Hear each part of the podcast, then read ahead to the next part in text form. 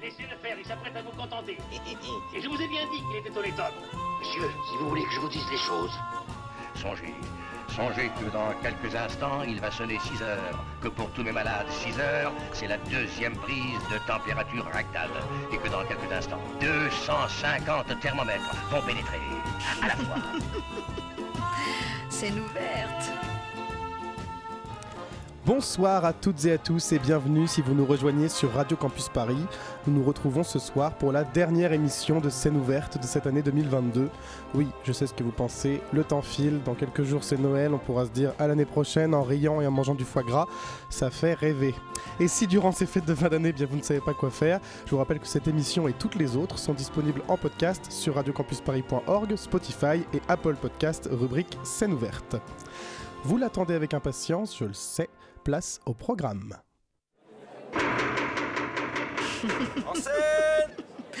Scène ouverte. Yes, sir. Cette semaine, dans scène ouverte, nous recevons avec Éléonore une personnalité phare du paysage théâtral parisien, Christian Eck, qui signe avec Valérie Le Sort la dernière mise en scène de la Petite Boutique des Horreurs qui se joue actuellement à l'Opéra Comique. Nous recevons également pour parler de ce spectacle Anissa Brami, qui interprète le personnage de Ronette, qui fait partie du trio vocal féminin que l'on retrouve tout au long de l'histoire. Ensuite, pour son troisième épisode de Vivante, Claire nous propose une lecture d'un extrait de Mangrove de Lucie Véro, lu par Nawal Saïd Moulidi et moi-même, Thibaut Marion. Puis je laisserai l'antenne à Flavie, qui reçoit Grégor Daronian pour parler du spectacle Farf is a, actuellement au théâtre des Déchargeurs. Et enfin, nous conclurons cette émission par notre traditionnel rendez-vous au théâtre à base de comédie française, de théâtre du Châtelet, de contretemps et de chiens de Navarre un beau programme pour conclure cette année 2022 et je vous propose de démarrer tout de suite avec la petite boutique des horreurs.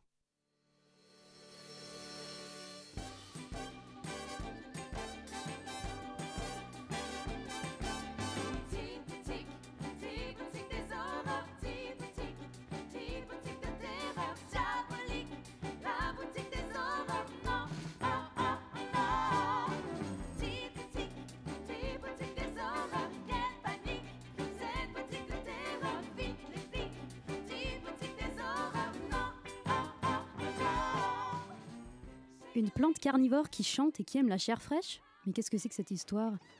La petite boutique des horreurs, c'est l'histoire de Seymour, un garçon maladroit qui travaille, chez, le fleuriste Monsieur Mouchnik, aux côtés de la belle Audrey dont il est fou amoureux, mais celle-ci sort avec le violent dentiste Orin Scrivello. Seymour dévoile Audrey II, une étrange plante qu'il s'est dégotée et qui devient rapidement l'attraction du quartier. Alors que Seymour se coupe le doigt, une goutte de sang vient étrangement revigorer la plante, qui se met même à parler et à chanter pour réclamer toujours plus de chair fraîche. J'ai faim Seymour finira par commettre l'irréparable pour nourrir Audrey II qui n'en finit pas de grandir. Alors il faut un peu resituer l'œuvre dans son contexte historique. La petite boutique des horreurs, c'est d'abord un film de Roger Corman qui est tourné en seulement deux jours en 1960. Puis il est adapté en comédie musicale par Howard Ashman et Alan Menken en 82. C'est le duo à qui l'on doit les musiques des films Disney La Petite Sirène, La Belle et la Bête et Aladdin. Enfin bref, la petite boutique des horreurs fait un tabac off-Broadway et elle est petit à petit montée un peu partout à travers le globe et notamment à Paris en 86. Enfin, c'est la comédie musicale qui est adaptée en film en 86 avec le réalisateur Frank Oz aux commandes. À l'Opéra Comique, la petite boutique des horreurs regroupe l'orchestre Le Balcon, dirigé par Maxime Pascal, des chanteurs d'opéra et de comédie musicale, des danseurs, une incroyable scénographie d'Audrey Wang, des costumes et surtout une plante carnivore chantante qui groove et qui est totalement irrésistible. La comédie musicale La Petite Boutique des Horreurs est culte et avec la version que nous proposent Valérie Le Sort et Christian Eck à l'Opéra Comique, elle est bien partie pour devenir encore plus culte que culte.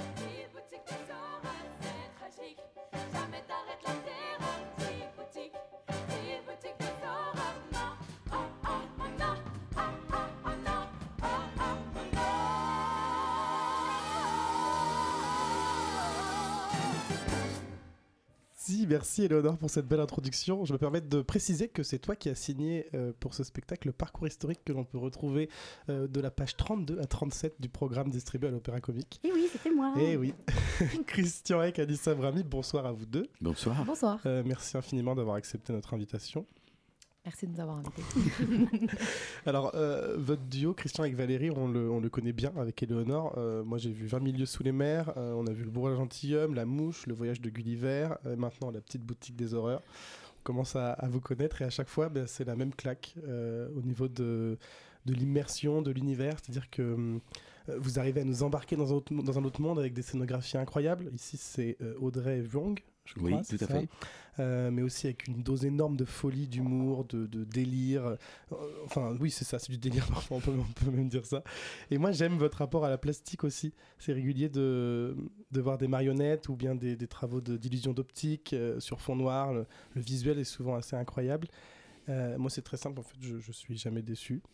Euh, et cette petite des- boutique des horreurs, je la connaissais pas vraiment. Je connaissais l'album, j'avais entendu euh, les musiques, et c'était la première fois que je la découvrais sur scène. Et j'avais envie de savoir déjà, est-ce que c'est une idée qui vous vient de longtemps? Est-ce que c'est une commande? Est-ce que c'est une pulsion? Comment comment c'est arrivé cette petite boutique?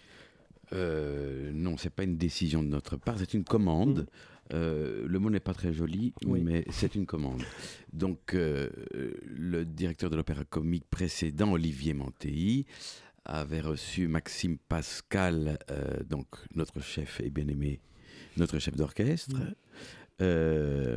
qui lui a eu l'idée de monter la petite boutique des horreurs. Et c'est Olivier Mantéi qui a proposé, ben, pour ça il vous faut un metteur en scène, et il a pensé à nous, parce qu'Olivier Mantéi pense souvent à nous déjà, d'une part, et puis... euh, et puis, il y, a, y a ce côté marionnettique, ce, travail de plasticien qu'on subodore quand on imagine euh, la plante carnivore qui est petite au départ, qui est moyenne au milieu et qui est énorme à la fin.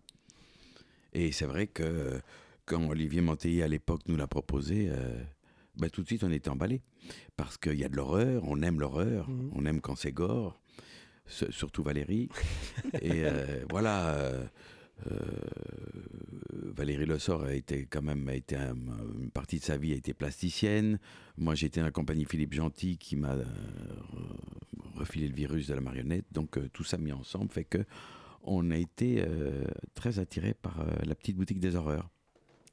Et euh, on, on parlait plastique, euh, justement. euh, moi, j'ai retrouvé ça du coup très régulièrement. Dans le bourgeois, il y avait des notes de musique. Dans la mouche, il y avait Score qui se transformait au fur et à mesure de manière grotesque et surréaliste. Dans 20 milieux sous les mers, il y avait tout le, milieu aquatique marin. Dans Gulliver, bon, bah, on en a parlé dernièrement il y a quelques semaines. C'était évidemment des personnages qui étaient tous minuscules et, cartoonesques. Là, on a des petits rats et puis surtout cette plante qui, grossit de plus en plus. Euh, Est-ce que euh, c'est devenu une marque de fabrique presque chez vous, euh, le, le- ce- ce- cet élément plastique, euh, la marionnette? Est-ce que c'est quelque chose qui, qui- qui vous plaît beaucoup? Oui, je, je crois qu'on on ne le fait pas de manière volontaire, mais euh, et en plus on, on, on décide jamais tiens on va faire un spectacle Mm. de marionnettes. Enfin, euh, mais il y a toujours une marionnette qui traîne à, à- à- à des proportions inégales. Parfois il y en a que des parfois il n'y a que des marionnettes. Parfois il y a une toute petite apparition de marionnette, mais c'est pas la marionnette n'est pas obligatoire. On va dire on va plutôt parler de visuel alors. Mm. Euh, oui, c'est vrai que moi, de mon côté, je crois que j'étais plus int- intéressé par l'image et par le mouvement avant d'être attiré par la parole. Euh, c'est le fait d'être à la comédie française qui a fait que, j'ai, j'ai- la parole s'est un, un peu plus développée en, en moi. Mais au départ, le mouvement m'intéressait plus. Euh, et Valérie, de son côté, c'est la même chose. Elle a une formation de comédienne. Mais comme j'ai déjà dit, plasticienne. Ouais. Euh, donc, euh, de par notre rencontre, on a commencé à s'intéresser à la marionnette. Et, euh, et c'est vrai que nos spectacles sont toujours. Il y a toujours une image assez forte et, et on a aussi tendance aussi à, à charger nos personnages, à, les- à, les- à grossir leur caractère, à, essayer par le costume ou par l'image à accentuer euh, leurs défauts. On aime les défauts des gens, on aime les défauts des, des personnages. C'est le défaut qui nous raconte l'humanité. Euh, Quelqu'un de parfait, c'est tout à fait inintéressant.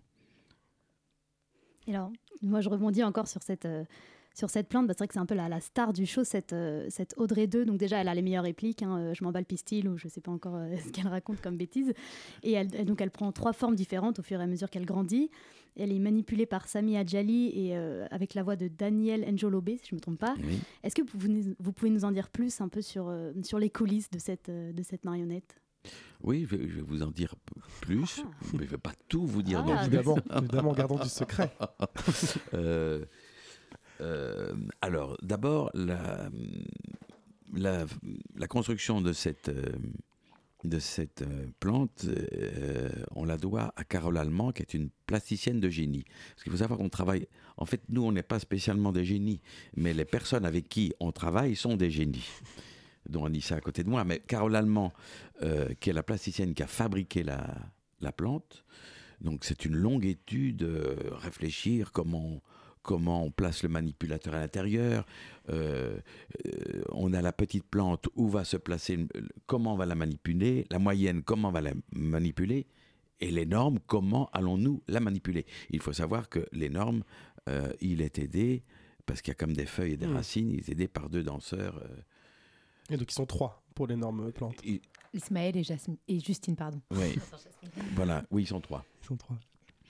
Euh, donc euh, voilà, en sachant aussi que Samy, qui est un ancien des Guignols de l'Info, qui est un manipulateur de génie, euh, donc lui, il, a, il, a, il, participe presque, il est en symbiose avec Carole Allemand durant la construction de la plante, pour voir la malléabilité de la plante, pour voir ce qui est très important en, en marionnette, c'est la légèreté des la légèreté des matières, des matériaux, parce que grâce à la légèreté, on peut être plus vif. Même si on a une masse énorme, si c'est léger, on peut bouger rapidement, atteindre des vitesses euh, intéressantes. Euh, on peut avoir des torsions de matériaux aussi qui sont intéressantes pour donner des expressions. Euh, toutes les versions, moi, que j'ai vues de la petite boutique, aussi bien soit-elle, j'ai toujours vu, avec Valérie, on en parlait pas mal, euh, des, plantes un petit peu carton-pâte, avec une, une mâchoire un peu rigide, euh, veut dire un peu euh, vieux film d'animation. Et là, c'est vrai que c'est incroyable parce qu'on a, a vraiment l'impression que c'est un, un être humain sur scène. Enfin, elle a. En plus, il y a- du détail. euh, En plus, on ne l'avait pas prévu. Mais euh, et en plus, elle est, elle est assez aussi sexuelle. C'est parce Ouais, elle a il- beaucoup de on- choses. On, on parle, on parle de ça aussi. Quand elle est grande, euh, hein, elle est assez turgescente.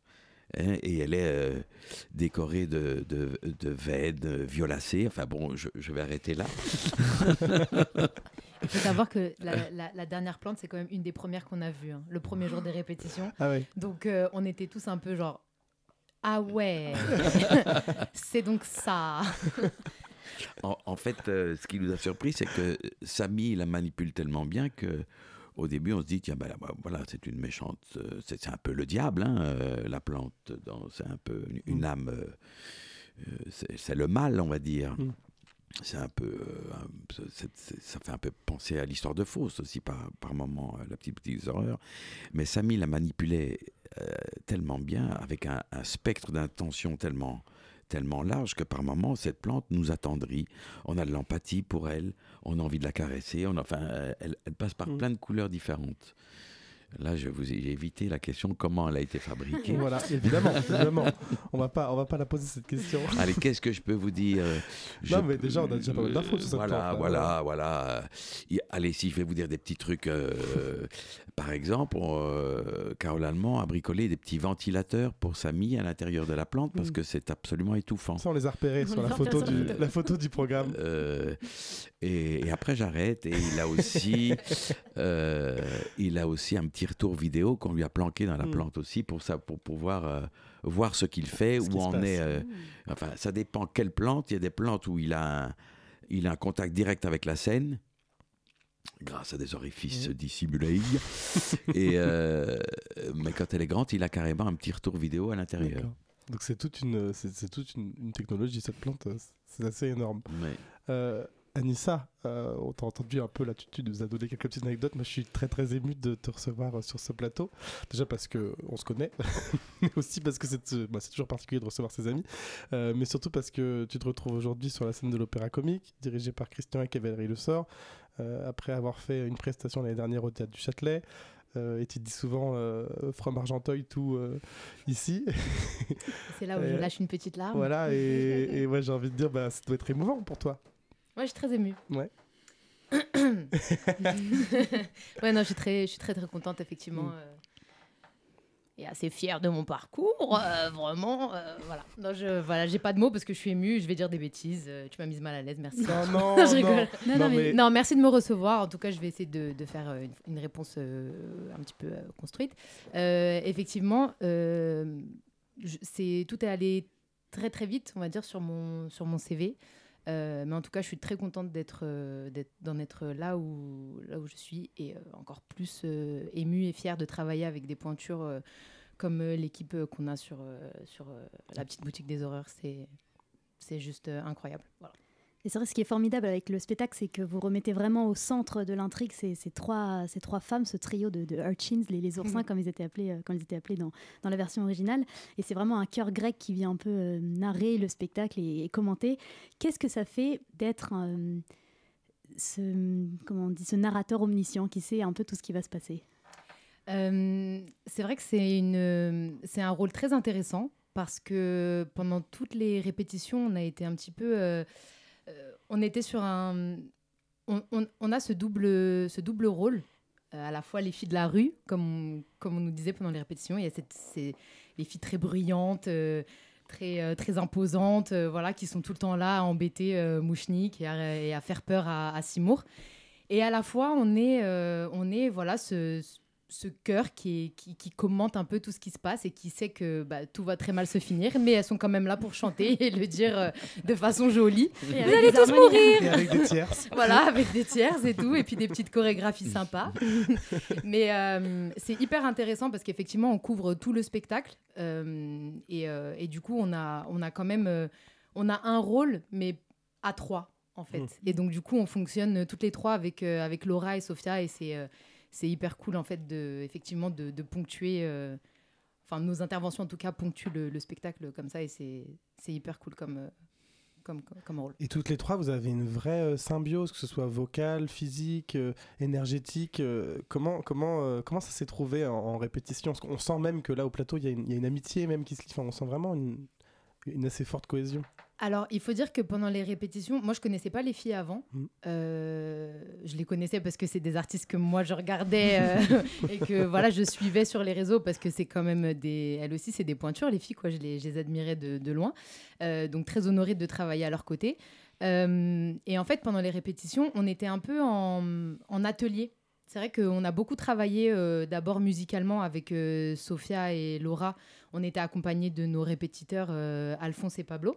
Euh, donc on a beaucoup euh, bossé et puis on venait rejoindre en fait le reste du cast pour, pour travailler en fait pour mettre notre travail musical sur le plateau avec le reste de, de l'équipe.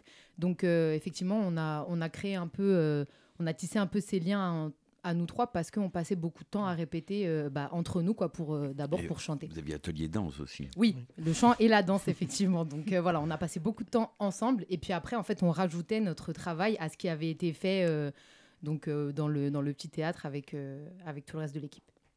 Et donc votre petite boutique des horreurs, elle est en français. Et donc c'est seulement la deuxième fois qu'on a une petite boutique euh, en français. La première fois, c'était avec Alain Marcel en 86. Et lui-même était allé à la rencontre d'Howard Ashman pour bien traduire les références culturelles, euh, etc.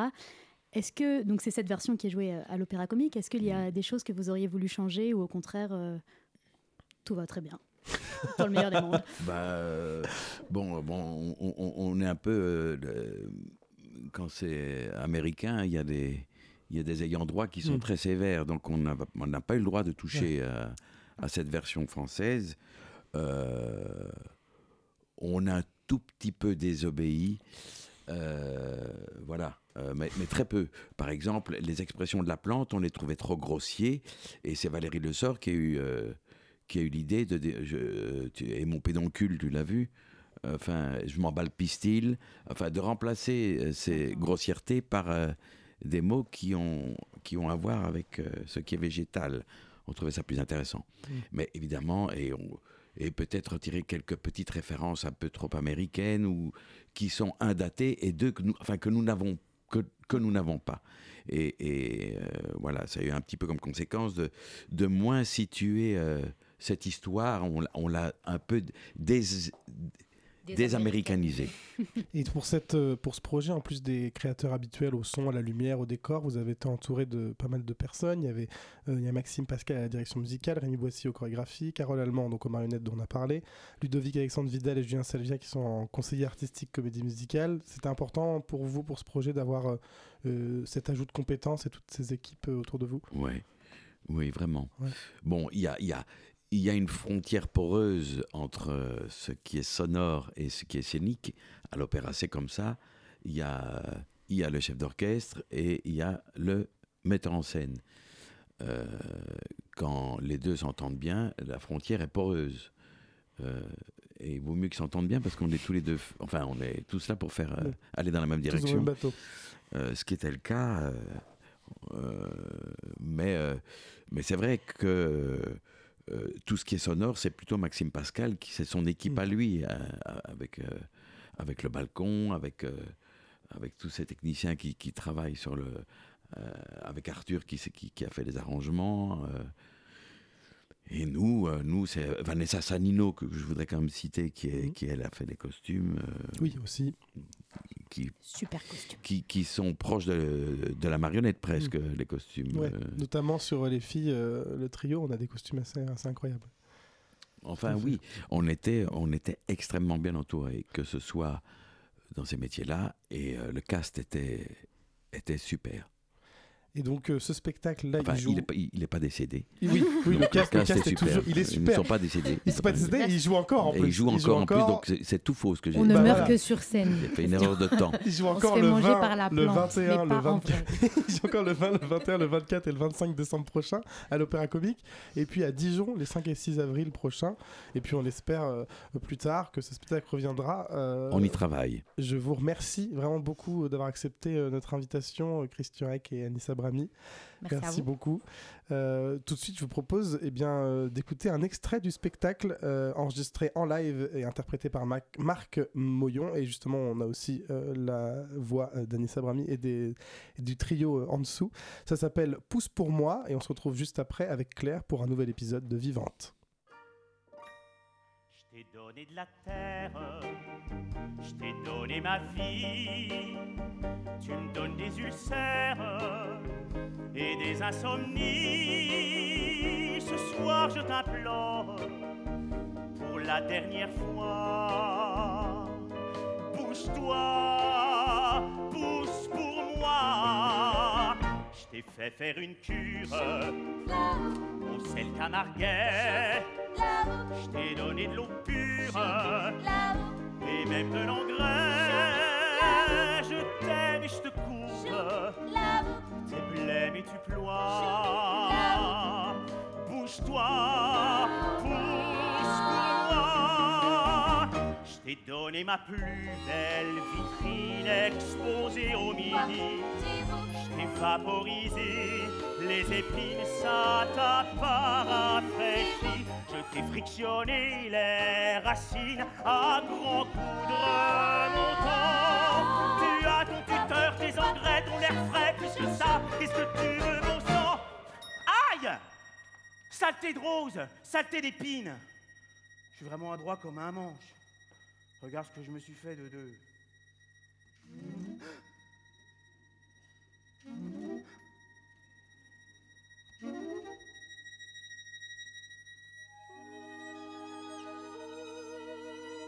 Eh mais ça s'ouvre Aïe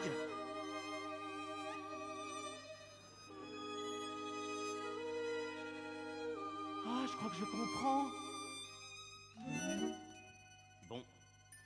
J'imagine que quelques gouttes ne peuvent pas faire de mal. Mais que ça ne devienne pas une habitude, hein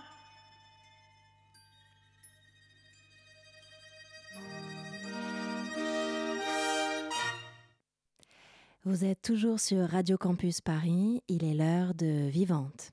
She packs her things and she leaves at dawn alone and she heads out north for home.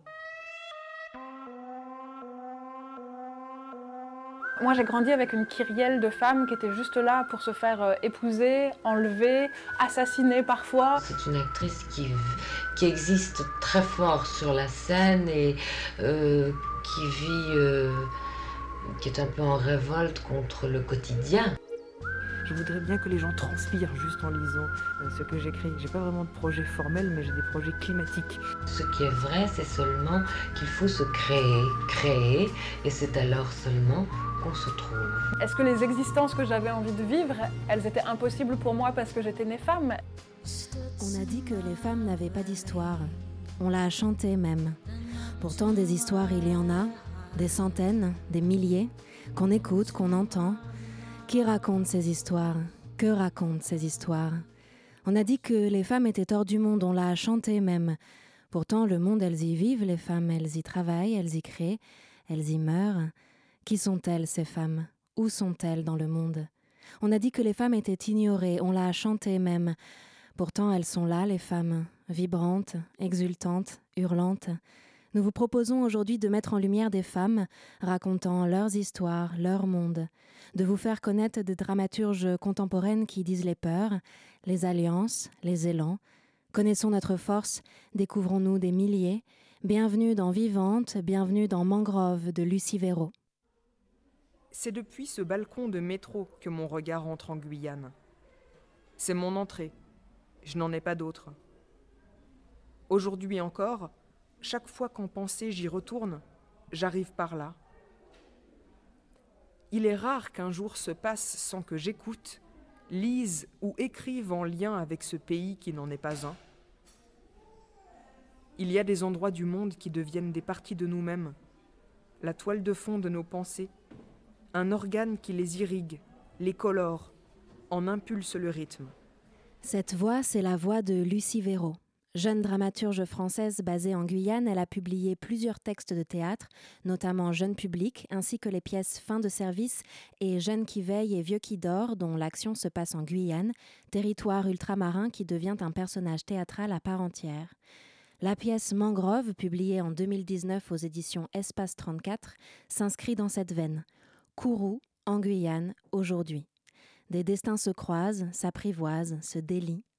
Des ingénieurs, des militaires, des serveuses, des métros, des locaux, des vivants, des mourants, le jour, la nuit, tous et toutes rêvent d'un ailleurs, parfois lointain, parfois tout proche. Cécé travaille au bar de la plage. Thomas vient de la métropole. C'est un métro. Une vieille dame légendaire au nom énigmatique de la chinoise vient de mourir. Son cadavre encore chaud repose en paix dans une chambre, dans le frais de la nuit. Cécé et Thomas vont s'y retrouver, s'y rencontrer, s'y découvrir, dans un joli duel entre la vie et la mort, dans un moment de suspens entre la fin définitive et les possibles infinis, deux voix vont se trouver, deux corps vont se frôler. Comment la vie se déploie-t-elle au-dessus de la mort? Comment l'amour naît-il malgré la peur? Que murmure la jeunesse?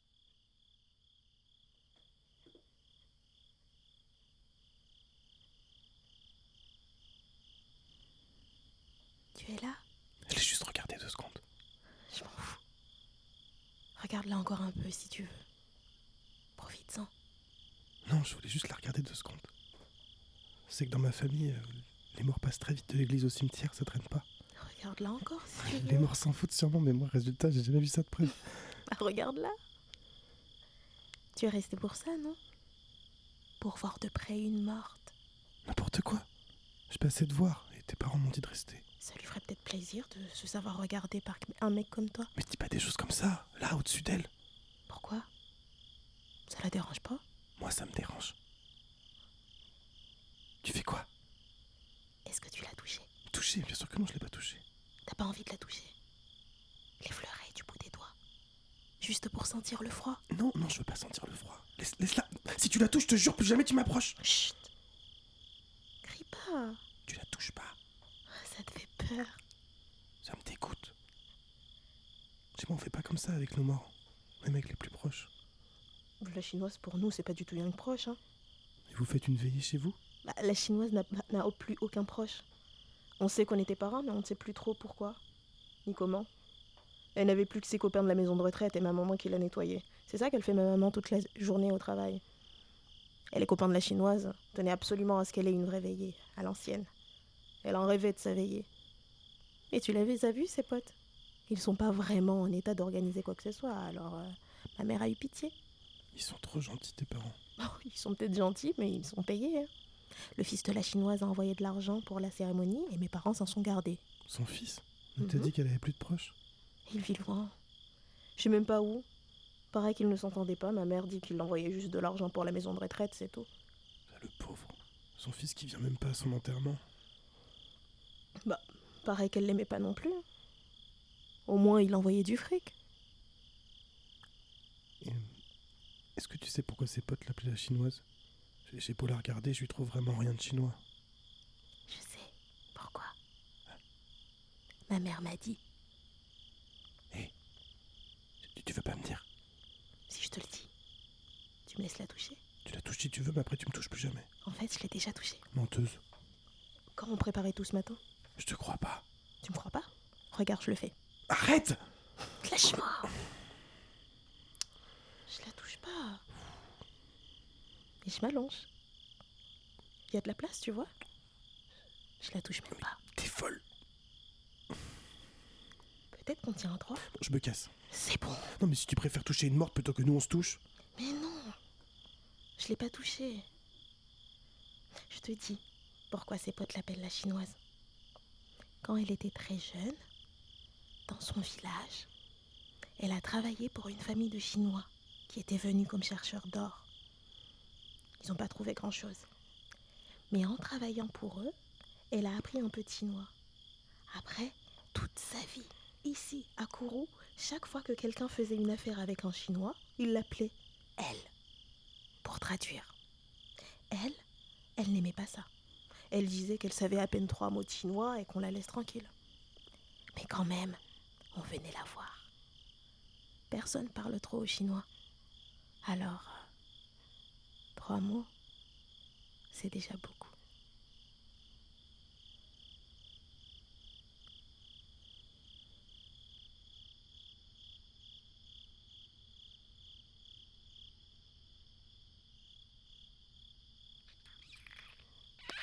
S'embrasser ici, je trouve ça bizarre. Quand les invités seront partis, on pourrait aller sur une plage. Boire un verre, je veux dire. enfin. Ou euh, alors une plage tranquille, enfin comme tu veux. Une tranquille alors. D'accord. On lui dit au revoir. Est-ce qu'on va t'appeler la métro pour traîner avec les métros? T'es le seul. Bon. On se casse à la plage Ouais.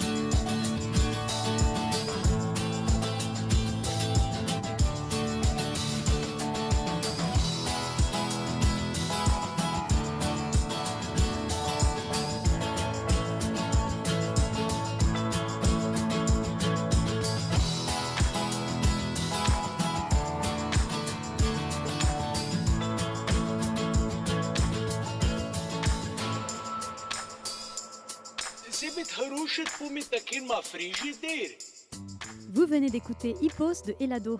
C'était Vivante, une lecture extraite de la pièce Mangrove de Lucie Véraud, publiée aux éditions Espace 34 en 2019. Dans le rôle de Cécé, vous avez entendu Nawal Saïd Moulidi et dans celui de Thomas, Thibaut Marion.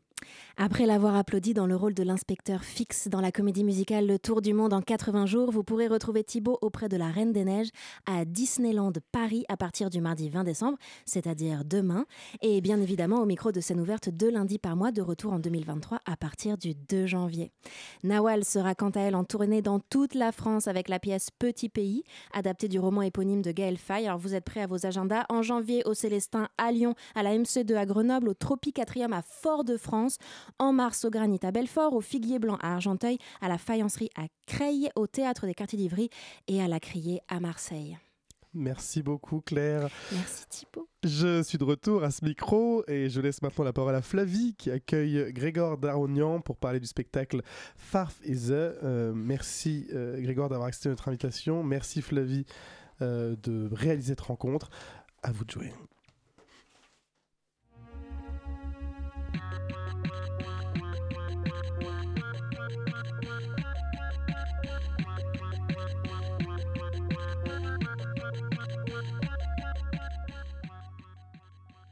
Les spectacles ovnis dont on sort conquis et conquises sont des petits bijoux qu'il ne faut pas laisser passer et dont il faut parler. J'ai encore le sourire à y penser ce soir. Performance hybride entre spectacle et concert, Farf Either est une proposition de Valentine Basse et Grégoire Darognan de la compagnie Transidéal qui se joue en ce moment au Théâtre des Déchargeurs. Farf Either se définit comme une sitcom pop et existentielle.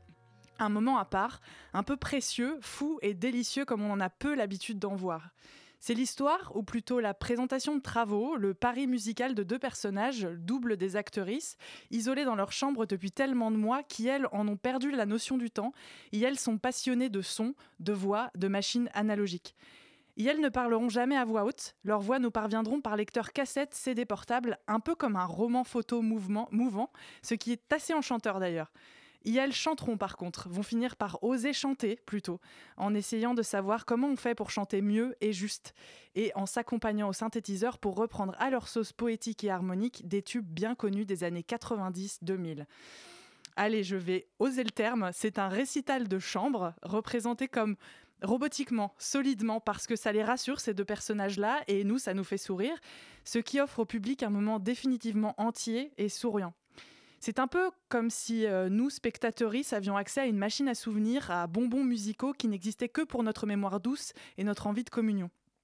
Voir ce spectacle aussi, c'est comme assister à l'éclatement d'une bulle de créativité qui ne peut exister que par la possibilité qu'elle soit cachée, isolée, offerte à peu.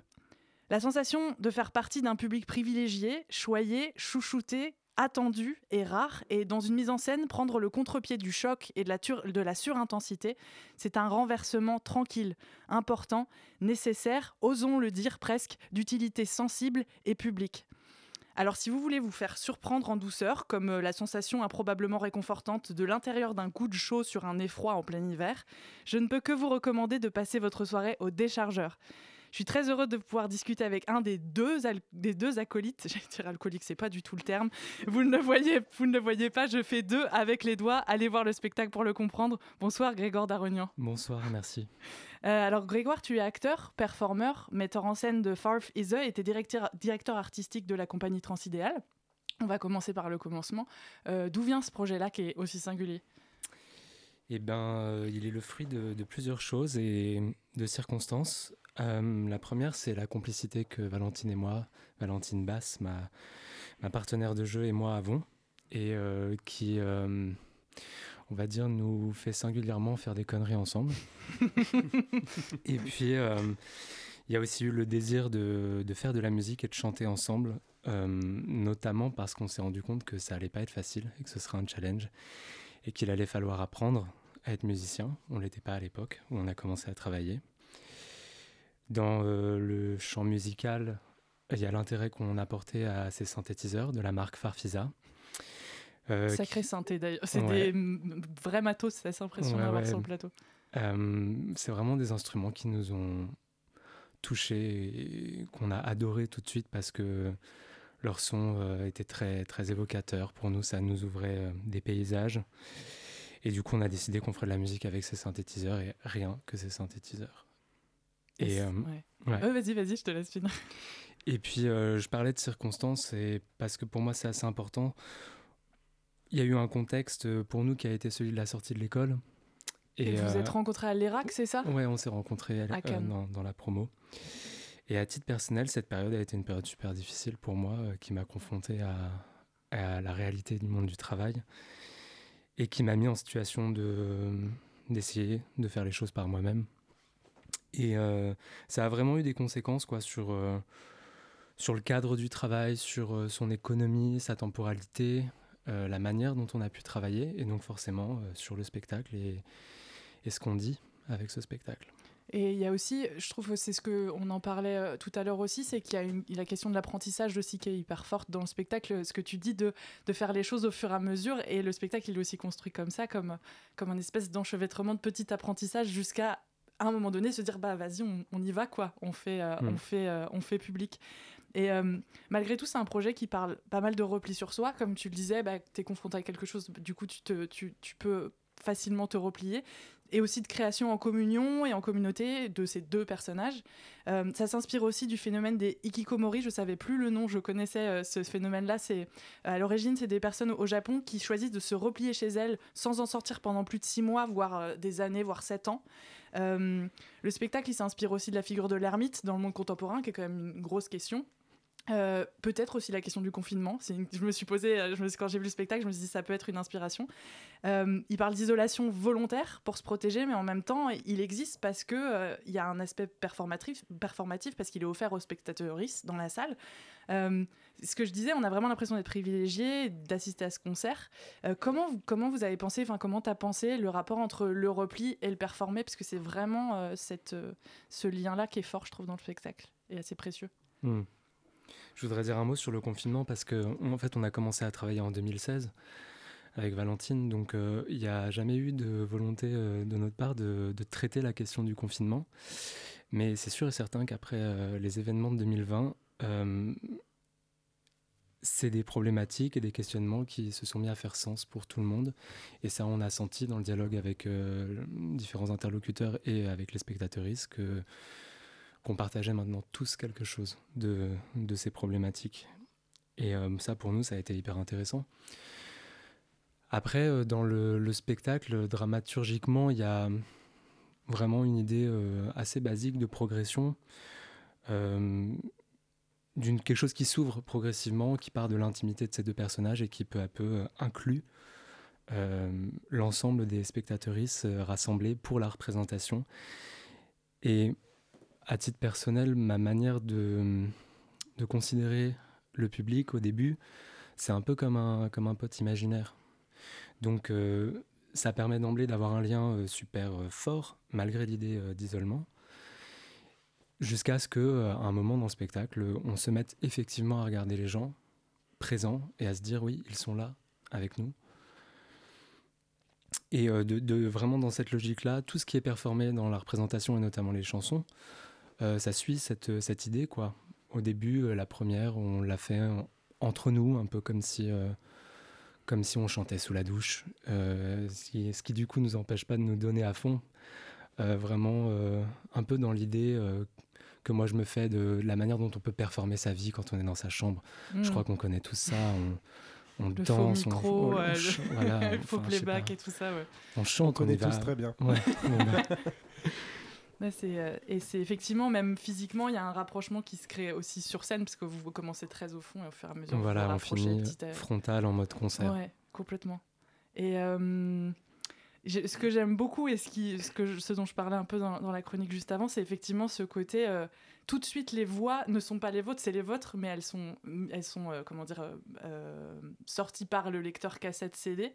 Et et c'est ce que vous, en fait, vous le gérez en direct, c'est-à-dire que c'est des choses techniquement que vous, vous appuyez sur stop, vous appuyez sur play et vous suivez la technique, enfin, vous suivez le rythme de la technique et vous gérez la technique en même temps.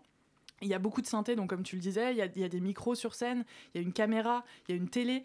Donc c'est très habituel aujourd'hui d'être filmé, d'être vu tout le temps, d'avoir un apport de la technologie euh, quasi constant. Euh, euh, même dans le spectacle vivant, en fait, il y a beaucoup de, vidéos maintenant. Mais c'est bizarrement hyper impressionnant de, la voir aussi présente sur scène, enfin aussi de manière aussi concrète, parce que c'est de l'analogique, donc ces matériaux-là. Comment, euh, comment vous, vous- comment dire, euh, comment le lien entre ce côté technique, technologique et vos corps et vos voix, il s'est construit au fur et à mesure? Comment, est-ce que c'était déjà, t'avais déjà ça en tête quand, quand t'as commencé le spectacle ou comment ça s'est créé? En fait, euh, comme pas mal de choses dans ce spectacle, c'est pas toujours facile de se souvenir comment ça a commencé, comment on en est arrivé là. Euh, on a créé euh, dans des espaces euh, qui étaient des espaces intimes. J'aime bien dire qu'on a fait de l'écriture de studio en, en comparaison à de l'écriture de plateau. Donc, euh, la première fois qu'on a euh, produit une petite forme performative de 7 minutes, euh, on s'était donné comme objectif de créer un morceau et un- une ébauche de fiction. Et il se trouve qu'il y avait un vieux Revox magnéto à bande dans ma chambre parce qu'une pote euh, l'avait laissé là. Et on s'est dit, on le fait, on fait comme ça. C'est pour déconner, pour voir. Et en fait, euh, ça fonctionne. Donc Mm. on, on s'y attache, on le garde et on creuse ce sillon. Et un peu dans cette logique, au fur et à mesure euh, des temps de création, de répétition, il y a des, des objets qui se sont accumulés. Et tous, à leur manière, sont devenus des extensions de nous-mêmes. Je veux dire, à partir du moment où on a pris la décision de ne plus parler d'un spectacle, enfin, le radiocassette, c'est pas qu'un radiocassette, c'est notre pensée en action, quoi. Et c'est un peu comme ça pour tout. Et moi, je, je pense que ce rapport à l'objet, il découle d'un truc super perso en ce qui me concerne, qui est le rapport que j'ai pu entretenir avec ma Game Boy. Et t'en parles, vous en parlez dans le spectacle Et j'en parle. Et c'est pas voilà, c'est pas qu'un objet, c'est pas qu'une console de jeu. Pour moi, ça a été euh, une ouverture sur euh, sur des mondes. Enfin, un truc qui a décuplé mon imaginaire, ma capacité à, à imaginer, à m'échapper dans, dans des dans des mondes imaginaires.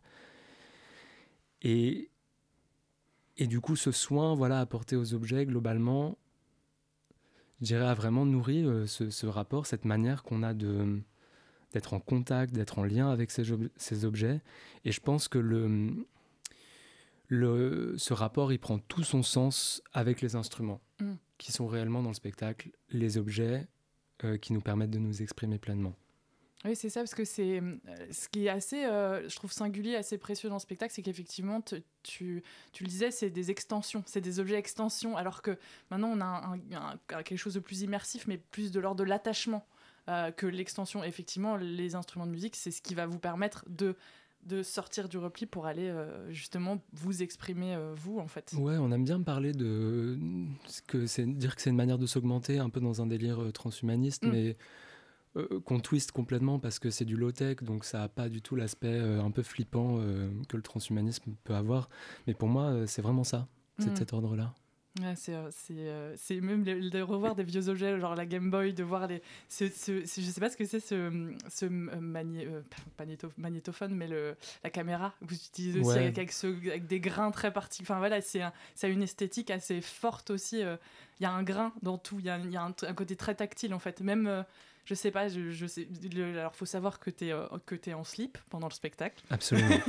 Il y a quelque chose, même dans les vêtements, il y a une, il y a- tout est très tactile. C'est- tout bête, mais il y a quelque chose de- d'effectivement euh, très. Alors que vous interagissez pas euh, par vos voix, mais vous vous touchez un petit peu, mais pas plus que ça. Mais il y a un truc qui est très, euh, même au sol, je sais pas, ça me ça ça m'évoque ça aussi. Mm. Et justement, dans, un- dans une question très pragmatique, euh, euh, donc ça se joue dans la, grande salle des deux salles des déchargeurs. Et euh, la scénose, ça présente un appartement avec une douche, une télé, un grand mur de fond sur lesquels sont projetées des vidéos, du kitsch. Il y a une affiche d'Alizée qui fait beaucoup parler d'elle aussi dans la presse. C'est un, cadre intimiste qui permet d'être proche aussi du spectateur. Est-ce que, je me disais, comme c'est une scéno très particulière, est-ce que euh, vous avez eu des types de lieux dans lesquels vous avez joué? Est-ce que vous avez un rapport aux lieux dans lesquels vous, jouez ou vous avez joué? Je sais que c'est pas forcément un choix, mais euh, euh, c'est quelque chose qui vous intéresse de travailler sur le, le in situ aussi quelque part? Bah carrément, d'autant que en fait tout au long de la création et notamment de cette la ce que j'appellerais la première phase de créa qui a duré assez longtemps, on n'a que joué dans des espaces non dédiés. Hors salle, euh, des appartes, euh, des dispositifs d'art plastique, euh, des, des lieux friches, enfin un peu tiers-lieux comme ça. Et à partir du moment où il a fallu, euh, on va dire, passer aux, aux choses sérieuses avec la scéno, j'ai demandé euh, à Lino Pourquier, le scénographe, de concevoir une scéno qui serait modulable et qui nous donnerait la liberté d'aller jouer partout. Mm. Donc la scéno telle que tu l'as découverte au déchargeur, elle peut à la fois se réduire ou s'augmenter. Et ça nous a permis cette euh, adaptabilité. Adapt... Ouais, ok. C'est pas- on a compris. On a compris, merci à tous. Euh, nous a permis de jouer dans des lieux euh, très différents, dans, au déchargeur, dans la petite et la grande salle. Parce que la saison ah oui, dernière, parce que on vous aviez dans joué la l'année petite. dernière, ouais.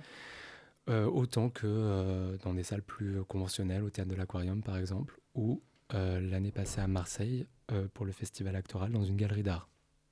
Et ça, moi, je, j'y tiens. Ouais. Vraiment ce côté euh, modulable euh, est très important pour moi, même si évidemment à chaque lieu, euh, il y a toujours le challenge de, de préserver l'intimité. Mm. Mais c'est, c'est- voilà, c'est possible. On joue sur d'autres curseurs que strictement la scéno. Ouais, c'est ça, et que c'est des choses adaptables. Et j'imagine que même dans tes projets futurs, il y a aussi cette question de comment peut-être euh, comment adapter des projets, comment les comment les mettre en place dans Ouais. des lieux tiers lieux, euh, autres lieux. Ouais, ça me paraît nécessaire. Et puis c'est aussi en termes d'économie du spectacle, c'est des choses qui vont évoluer aussi euh, dans le futur Mm. aussi. Euh, J'avais une question sur la. Le, il y a un, donc une- un thème musical, ou en tout cas une touche musicale qui est très 90-2000. Euh, il y avait aussi des, il y a des bonbons, des vidéos YouTube. La première vidéo YouTube qu'il y a dans le spectacle que j'avais pas vue depuis des années qui m'a fait hurler de rire, clairement. Euh, on, est, on est assez content de retrouver des, choses qu'on qu'on a l'habitude de voir, qu'on a vues.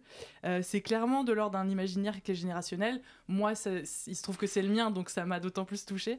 Euh, dans la, dans la construction du spectacle, pourquoi vous avez choisi Est-ce que c'est parce que c'est votre génération aussi, cet imaginaire-là? Euh, Est-ce que vous êtes dit, est-ce qu'on peut pas attacher ce spectacle à un autre euh, type de temporalité? Ça pourrait être les années 70, 80, etc. C'est une question que vous vous êtes posée ou pas du tout? Non, encore une fois, ça a été assez instinctif, évidemment parce que c'est notre vécu, c'est notre histoire et c'est vers euh, cette temporalité que la nostalgie nous porte. Je pense que ce qui nous intéressait particulièrement, c'est de travailler la nostalgie. Moi, ça je suis très sensible à ça et, et, et au phénomène de mémoire collective, ce qui fait mémoire collective. Du coup, euh, c'est un peu ce feeling-là qu'on a suivi. Et, et je dois dire aussi que je, je suis toujours, et je l'étais beaucoup au début, euh, un peu scotché quoi, par euh, l'effet que peut encore produire euh, Gala en soirée quand on met Freed from Desire et, et d'autres. Enfin, c'est. C'est- hyper puissant, quoi. Et ça, mo- moi, je pense que ça nous a beaucoup intrigué. On a voulu aller, euh, aller creuser ça. Et je pense que le spectacle, c'est une manière euh, d'exalter un peu ce sentiment. Après, euh, ce qui est cool, c'est qu'on a aussi fait l'expérience que le spectacle il travaille, le public sur un plan transgénérationnel. On a eu des spectateurs de 10 à 82 ans et, et heureusement, il n'est pas nécessaire d'avoir vécu notre adolescence pour, pour être touché euh, par les, les sujets qu'on soulève et par ce qu'on a à dire. Et puis c'est aussi que vous faites des reprises réadaptées aussi de ces tubes-là. Et il y a cette petite recherche, moi j'en connaissais une grosse partie, mais effectivement quand on les connaît pas, on a envie de les reconnaître. Ou alors juste on découvre. Enfin c'est une nouvelle œuvre en fait, euh, des Absolument, reprises ouais, que vous ouais. faites. Ça donne vraiment envie de- d'aller se rendre au théâtre des chargeurs. Et ça se joue encore la semaine et ça prochaine. Joue encore, ça joue encore trois, trois soirs, mercredi, jeudi et vendredi, 21, 22 et 23 décembre à 21h. C'est Yes. bien ça. Et tu avais d'autres dates en plus dont tu voulais parler? Ouais, si jamais vous nous ratez, vous pourrez nous retrouver euh, début février au Théâtre de l'Étoile du Nord le 2-3 février à 20h30. Très bien, c'est noté. Merci beaucoup Grégoire Bah, d'avoir merci à vous, cool. Merci Flavie d'avoir organisé cette rencontre. Tout de, De suite, c'est l'heure de rendez-vous au théâtre. J'aimerais aller au théâtre, mais je sais pas quoi voir. Ça tombe bien, c'est l'heure de rendez-vous au théâtre. Rendez-vous au théâtre Tous les 15 jours, on vous partage nos coups de cœur. Rendez-vous, rendez-vous au théâtre. Deux ans que son retour était annoncé, ça y est, 42nd Street est revenu à Paris au théâtre du Châtelet. Euh, je ne connaissais pas cette comédie musicale, enfin je la connaissais de nom, j'avais déjà écouté l'album, mais je l'ai découverte sur scène la semaine dernière. Et quelle claque, euh, les numéros sont incroyables, euh, la claquette est au centre de ce spectacle, au début, au milieu, à la fin. Les prestations sont à couper le souffle et on est tout simplement bouche bée. Euh, Emily Langham est incroyable vocalement en jeu, en danse, elle est parfaite et c'est d'ailleurs le cas en fait de toute cette équipe. Ils sont très nombreux au plateau, la sonographie euh, elle est à la fois ingénieuse et gigantesque. C'est un moment un peu hors du temps, parfait pour les fêtes de fin d'année, ça tombe bien. Un grand classique de la comédie musicale Golden Age à ne pas manquer au théâtre du Châtelet. Ça joue jusqu'au 15 janvier du mardi au dimanche à 20h en euh, du mardi au dimanche à 20h en semaine, à 15h le week-end avec une doublette à 20h le samedi. Et moi, je vais vous parler des Serges, qui se jouent actuellement à la Comédie Française. Et quelle chance nous avons de ne pas avoir seulement un Gainsbourg, mais six Gainsbars. Et oui, au piano, à la guitare, au trombone, à la clarinette et surtout au chant, les six comédiens sont tous Serge Gainsbourg. Et on sent qu'ils font vraiment plaisir dans ce spectacle.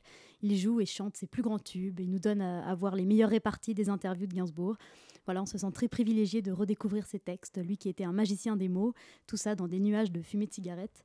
Enfin voilà, la construction du spectacle permet des moments très drôles, d'autres plus sombres. Et comme Annie, on est au paradis. Voilà, les Serges, il faut le voir, point barre. Et ils sont incroyables, ils savent tout faire en plus cette comédie française. Ils sont trop forts. C'est Marie Aubert là, qui a repris euh, l'un des rôles de cette pièce qui vient d'arriver à la comédie française, qui est elle-même aussi incroyable. Vraiment, c'est un moment euh, suspendu et hors du temps ce spectacle. Et je crois que tu voulais me parler d'un autre Et oui, spectacle. j'ai un autre spectacle. Alors, dans un monde de fous, comment pourrions-nous ne pas l'être? Voici le constat que posent les chiens de Navarre dans leur spectacle La vie est une fête, dans lequel se succèdent tout un tas de scènes toutes plus burlesques les unes que les autres. Nous sommes à l'Assemblée en plein débat, puis dans un hôpital psychiatrique, dans une manif, enfin bref. C'est par le rire et par le ridicule des situations qu'on découvre toutes les failles de notre société et la fragilité de notre existence. Là où les chiens de Navarre excellent, déjà c'est à nous faire mourir de rire, mais surtout ils sont trop forts pour exagérer les situations et les personnalités qu'on connaît tous. Le start-upper qui fait des anglicismes, le politicien faussement à l'aise, les médecins sans tact, enfin bref. Les comédiens mis en scène par Jean-Christophe Meuret sont remarquables, hyper à l'aise en impro. Bon, certes, c'est le bordel, il y a beaucoup de pipi caca vomi, mais il n'empêche qu'on passe 1h45 à rire et à se faire clasher. La vie est une fête des chiens de Navarre actuellement en tournée à travers la France. Pour nos amis en région parisienne, ils seront à Créteil du 26 au 28 janvier, puis du 10 mai au 3 juin au Bouffe du Nord. Et c'est la fin de cette dernière émission de l'année. Il est l'heure de vous donner. Il est l'heure de vous donner rendez-vous en 2023 sur Radio Campus Paris. Je vous rappelle que vous pouvez retrouver cette émission en podcast.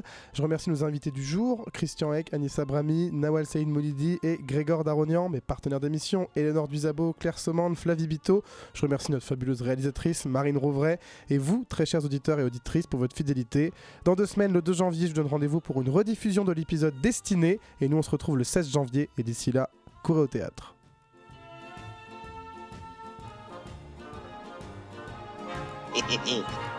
Scène ouverte. Qu'est-ce que tu as? Gna, gna, gna, gna, gna, gna. Laissez-le faire, il s'apprête à vous contenter. Et je vous ai bien dit qu'il était honnête homme. Monsieur, si vous voulez que je vous dise les choses. Songez, songez que dans quelques instants, il va sonner 6 heures. Que pour tous mes malades, 6 heures, c'est la deuxième prise de température rectale. Et que dans quelques instants, 250 thermomètres vont pénétrer à la fois. Scène ouverte.